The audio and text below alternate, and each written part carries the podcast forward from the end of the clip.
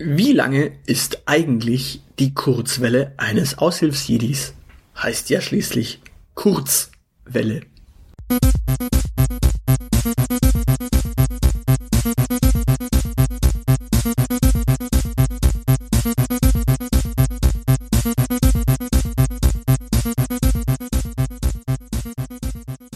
Willkommen zurück lasst uns nochmal auf eine der vorigen Sendungen zurückspringen, nämlich zum Thema Bewerbungen. Nein, ich erzähle es heute nicht nochmal von einem Vorstellungsgespräch, aber ich hatte die Tage ein Gespräch über das Thema Bewerbungen, auch nochmal getriggert durch meine Podcasts natürlich. Und dabei stieß ich noch auf eine ganz spannende Geschichte, die ich gern erzählen möchte, oder über die ich gern hier mal so ein bisschen philosophieren möchte. Und zwar so eine Bewerbung besteht ja aus mehreren Teilen. Da schreibt man so ein schönes Anschreiben, so wer man ist und äh, was man so macht und äh, warum man dringend bei denen arbeiten möchte, die man da äh, mit seiner Bewerbung beglückt. Dann schickt man so einen äh, Lebenslauf, wo halt drin steht, was man bisher so geleistet hat im Leben. Dann beweist man das mit Zeugnissen. Und in manchen Bereichen schickt man dann auch noch Arbeitsproben mit. Jetzt schickt natürlich nicht der Kfz-Mechaniker irgendwie äh, ein Auto mit, wäre ja Quatsch. Aber so als Texter oder Journalist, da schickt man ähm, ja redaktionelle Texte mit oder Arbeitsproben, äh, sei es keine Ahnung Kataloge, Copy-Texte, äh, ja solche Sachen halt. Und dann gibt es noch den Spezialfall, dass tatsächlich Arbeitgeber im Rahmen von Bewerbungen tatsächlich schon sogenannte Copy-Tests rausgeben. Also Arbeitsblätter, die auszufüllen sind und abzuarbeiten sind, wenn man sich bewerben möchte. Das heißt, die stellen dann halt ja kleinere Textaufgaben, wo man einfach einen pfiffigen äh, Long Read oder einen pfiffigen Short Read oder einen Claim oder oder oder verfassen darf. Also verschiedene Textgattungen und Textarten und äh, Textlängen. Und dann natürlich auch die Möglichkeit, ähm, einfach skurrile Fakten äh, zu einem Thema zu recherchieren. Ähm, sei es zum Beispiel zu Science Fiction oder zu Horror oder was weiß ich, also einfach irgendwelche oder Wissenschaftsfakten, die man einfach mal schnell recherchieren soll zu einem speziellen Fall, keine Ahnung, Biochemie. Das haben die meisten Texte nicht so schnell auf der Pfanne und dann sagt man, okay, recherchiere was und fasse es ganz, ganz kurz in zwei Sätze zusammen. Das kann durchaus auch mal sein. Und solche Copy-Texte, äh, Teste, Tests fix. Äh, solche Copy-Tests ähm, habe ich auch schon ausfüllen dürfen für verschiedene Stellen. Und ich habe mir jetzt da die Frage gestellt, wenn sich da tatsächlich 100 Leute bewerben, dann kriegen die daher 100 solche Arbeitsblätter ausgefüllt, mitgeschickt.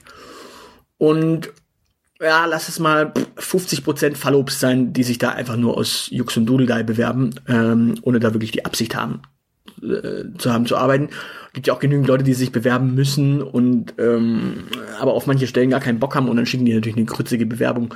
Dementsprechend, ja, von 100 Bewerbungen schicken wir mal 50 in Gully. Ähm, dann bleiben immer noch 50 Bewerbungen und von denen sind dann immer noch vielleicht 10 richtig, richtig gute Copy-Tests ähm, eingereicht worden.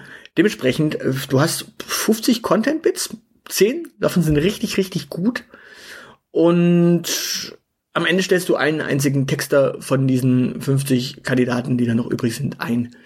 Das heißt, im Grunde, ähm, ja, ist mir das auch schon passiert, nämlich äh, ich habe in meinen Copy-Test ähm, pfiffige Claims reingeschrieben oder pfiffige Ideen und da schreibt man ja meistens schon Sachen rein, die jetzt einem so aus dem Stegreif einfallen oder über die man so ein bisschen nachdenkt, aber eben nichts, was jetzt irgendwie abgedroschen schon irgendwo rumliegt, weil das merken die ja auch. Also die gehen ja quasi das, was man da schreibt, auch arbeitsprobenmäßig äh, durch und schauen sich an, ja, ist das irgendwo schon mal verwendet worden? Dann laden die den natürlich nicht ein. Also solche Sachen werden da durchaus auch gern gemacht. Und dementsprechend habe ich so natürlich auch schon Ideen von mir, die ich in solchen Copytests äh, niedergeschrieben habe und eingereicht habe, dann an anderer Stelle von mir wiedergefunden. Also bei demjenigen äh Arbeitgeber, den der mich dann allerdings nicht eingestellt hat. Das heißt auf Deutsch, die nehmen tatsächlich diese 50 äh, Content-Bits jeweils und ja, im Grunde hast du dann, wenn du einen neuen Texter einstellst, erstmal ein ganzes Jahr lang genügend ausreichend Content, manchmal sogar zwei Jahre, je nachdem, wie du halt den Content teilweise in Social Media streust also den Text-Content.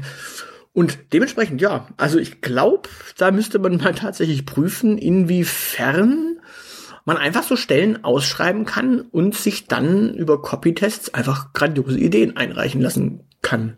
Also ich gehe ganz stark davon aus, dass das äh, nicht selten der Fall ist, dass das gemacht wird. Kann ich mir eigentlich auch nicht vorstellen, dass da die Leute Skrupel haben, sondern im Gegenteil. Das wird, wird wahrscheinlich gang und gäbe sein und man hat teilweise wahrscheinlich sogar Ausschreibungen, bei denen gar, bei denen gar kein Texter gesucht wird, sondern einfach nur Copytests rausgehauen werden. Äh, auf die sich dann Leute bewerben. Du musst ja nicht beweisen, dass du am Ende äh, keinen einstellen wolltest. Das kann ja sein, dass da sich gar kein gescheiter Bewerber gefunden hat und du sagen kannst, ja, nö, Entschuldigung, tut uns leid, da war niemand dabei. Aber vielen Dank für die tollen Ideen. Ähm, ja, ich glaube, das ist tatsächlich gang und gäbe. Das ist ja auch so mit äh, Agenturen, die zu Pitches antreten. Da nimmst du am Ende eine Agentur und lässt dich aber von den anderen Ideen dann durchaus auch ein bisschen inspirieren, wahrscheinlich bei der Umsetzung deiner neuen, deines neuen Projektes. Also ich gehe ganz stark davon aus, da wird natürlich auch viel Schwub getrieben. Also müsste man mal rausfinden, wie man Bewerbungen oder Stellen ausschreiben kann, kostenlos, um Copytests äh, einzusammeln. Das wäre ja mal eine Maßnahme. Könnte man mal im Rahmen der Elite machen. Muss ich mal Zeilenende vorschlagen. So, ähm, aber wo wir es gerade von Agenturen haben. Ich habe ja in einer Agentur gearbeitet und auch dort äh, ist es so, es gibt teilweise Agenturen, die arbeiten für unterschiedliche ähm, Fachmärkte, beispielsweise Elektrofachmärkte oder äh, Supermärkte oder oder oder. Und die haben ja auch immer ihre lustigen äh, Wurfsendungen. Also, keine Ahnung, ähm, das Prospektchen, was sich halt irgendwie bei euch im Briefkasten findet, ähm, mit den neuesten elektronischen äh, Gadgets und den äh, super tollen Angeboten mit dem Fernseher äh, oder dem Grill äh, oder oder. Also solche Geschichten. Und da stehen ja auch immer lustige Texte drin. Es gibt aber Agenturen, die machen solche Dinger und haben allerdings gar keine eingestellten Texter, sondern das sind reine Grafikagenturen, die sich quasi Texte von außen einkaufen. Und im Rahmen meiner Agenturarbeit hatte ich auch tatsächlich mal eine Akquiseanfrage von einer dieser Agenturen, die so einen Katalog machen. Und die haben dann tatsächlich ausgeschrieben, dass man sich doch bitte darum kümmert, also die sich doch bewerben soll und einfach mal äh, kurze, knackige Ideen und Texte zu verschiedenen Anlässen äh, raushauen soll. Also keine Ahnung, Grillsaison hat angefangen, Fußball-WM, ähm, Ostern, Weihnachten und solche Sachen. Also tatsächlich einfach irgendwelche pfiffigen, kurzen Claims, die man dann eben auf, in so einem Prospekt auf eine Seite packen kann.